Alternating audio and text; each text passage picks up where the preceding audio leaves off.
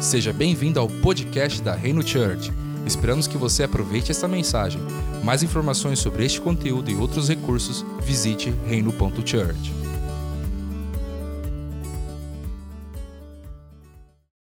Olá, família, sejam todos muito bem-vindos aqui para mais um e o último podcast dos 40 Dias com Jesus que são as mensagens inspiradas nas parábolas do Senhor no Novo Testamento. E já chegamos na última mensagem de número 40.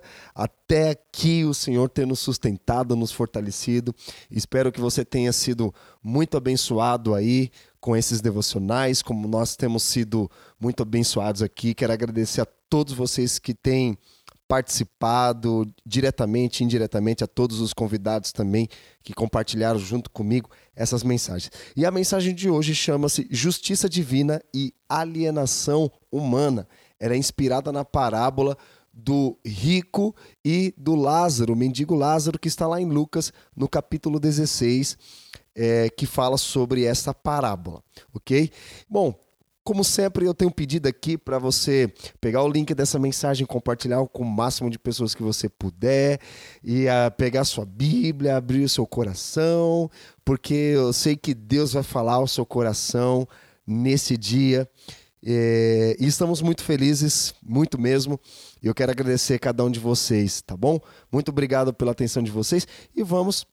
Aqui eu não vou ler a passagem inteira, vou ler só um trecho que está lá no versículo 19 ao 20, mas você em casa, com o tempo, você pode ler todo o contexto dessa passagem, ok?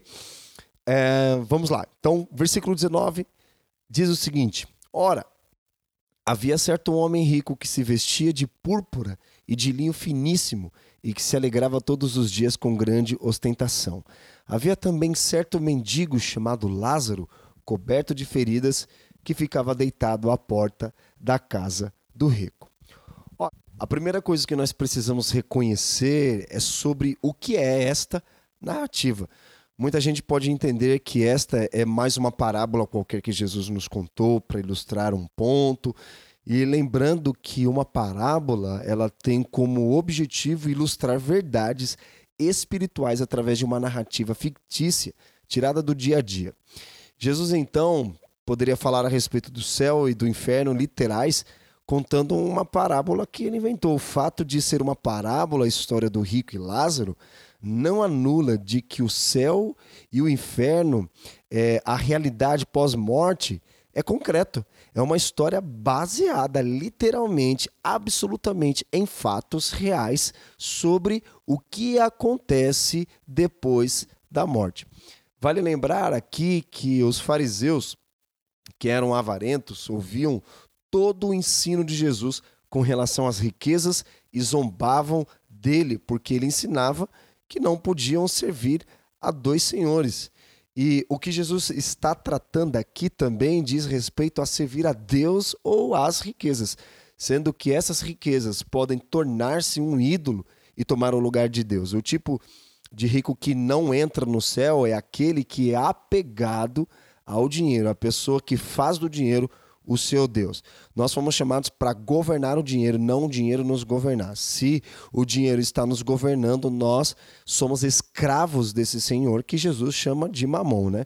Então, Jesus ele passa então a contar essa história de um homem rico, que aqui que simboliza os fariseus que era apegado ao dinheiro e que vivia para o dinheiro, usava o dinheiro de forma egoísta para si mesmo e ignorava o sofrimento das outras pessoas, como por exemplo Lázaro, que era um mendigo doente, cheio de feridas, que pedia esmola na porta dele. E vemos que o rico não dava, não ajudava em absolutamente nada, não estava nem aí para o sofrimento do próximo. O mendigo vivia das migalhas que caíam da mesa do rico. Lembrando que os ricos aqui representam os fariseus.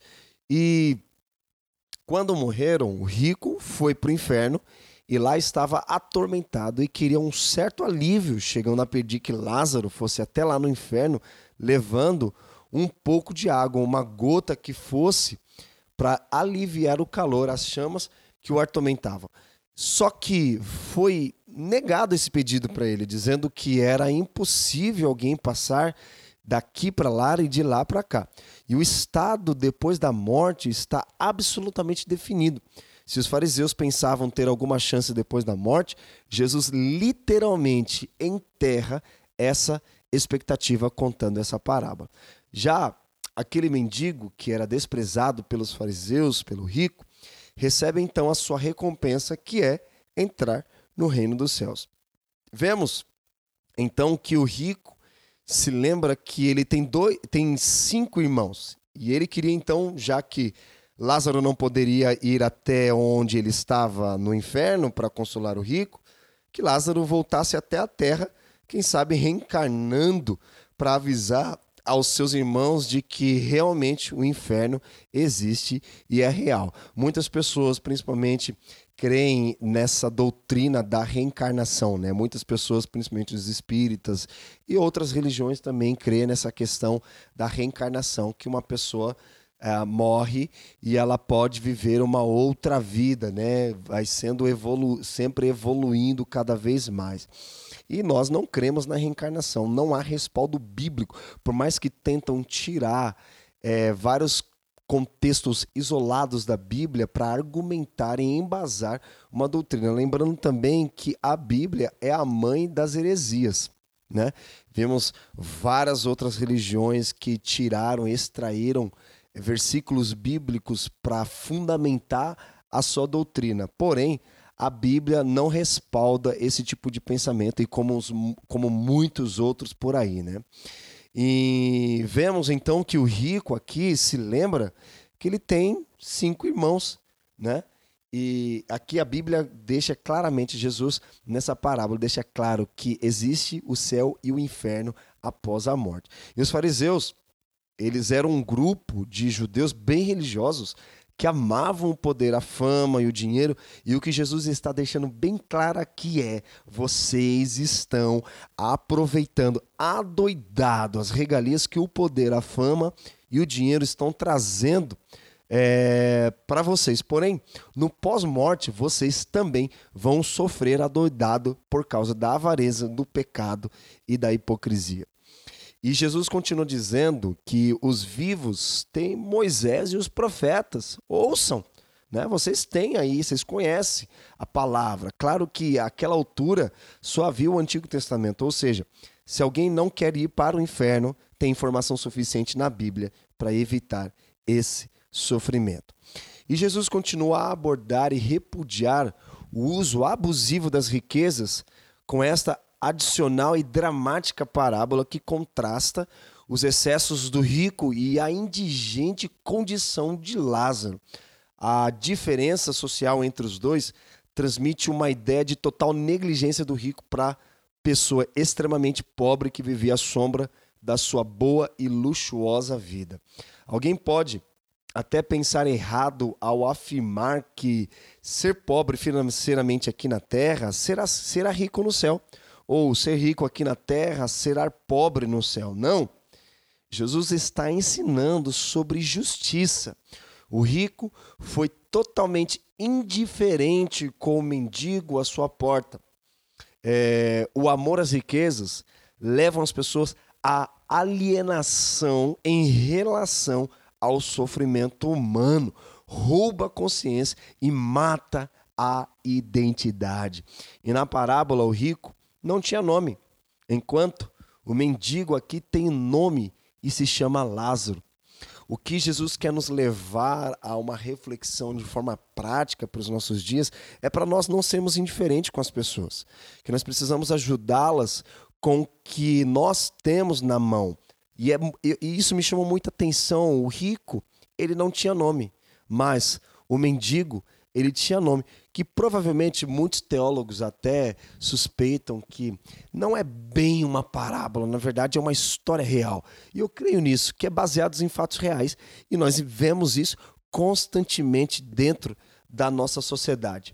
É, nós não podemos ficar simplesmente inertes às situações que estão acontecendo ao nosso redor. Nós precisamos estar vigilantes. Como uma das mensagens que compartilhei aqui foi que o homem ele foi criado para cultivar e guardar a terra que Deus havia antes dele. E ele foi posicionado no jardim do Éden com duas respectivas responsabilidades: cultivar e guardar. Consequentemente, é o que nós chamamos de quíntuplo, acontece a produção dos frutos, a multiplicação dos frutos, a sujeição da terra, o governo sobre a terra e encher a terra. Essa é a nossa responsabilidade. E quando nós não cumprimos com a nossa vocação de sacerdotes, a terra estar comprometida. E sabe de uma coisa?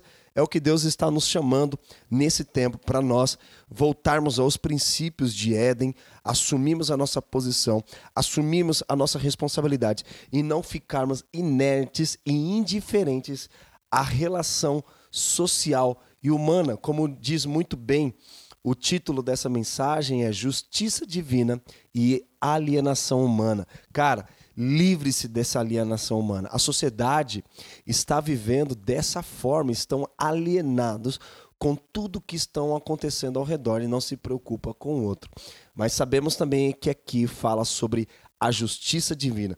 Temos visto ao longo desses 40 dias de devocionais falando que o reino de Deus ele se manifesta de três formas distintas: o reino de Deus que está próximo, o reino de Deus que é chegado e o reino de Deus que está por vir. O reino de Deus que está próximo fala do início, do começo do ministério de Jesus, que é a palavra central de todo o evangelho, de toda a mensagem é arrependimento, mudar a nossa forma de pensar.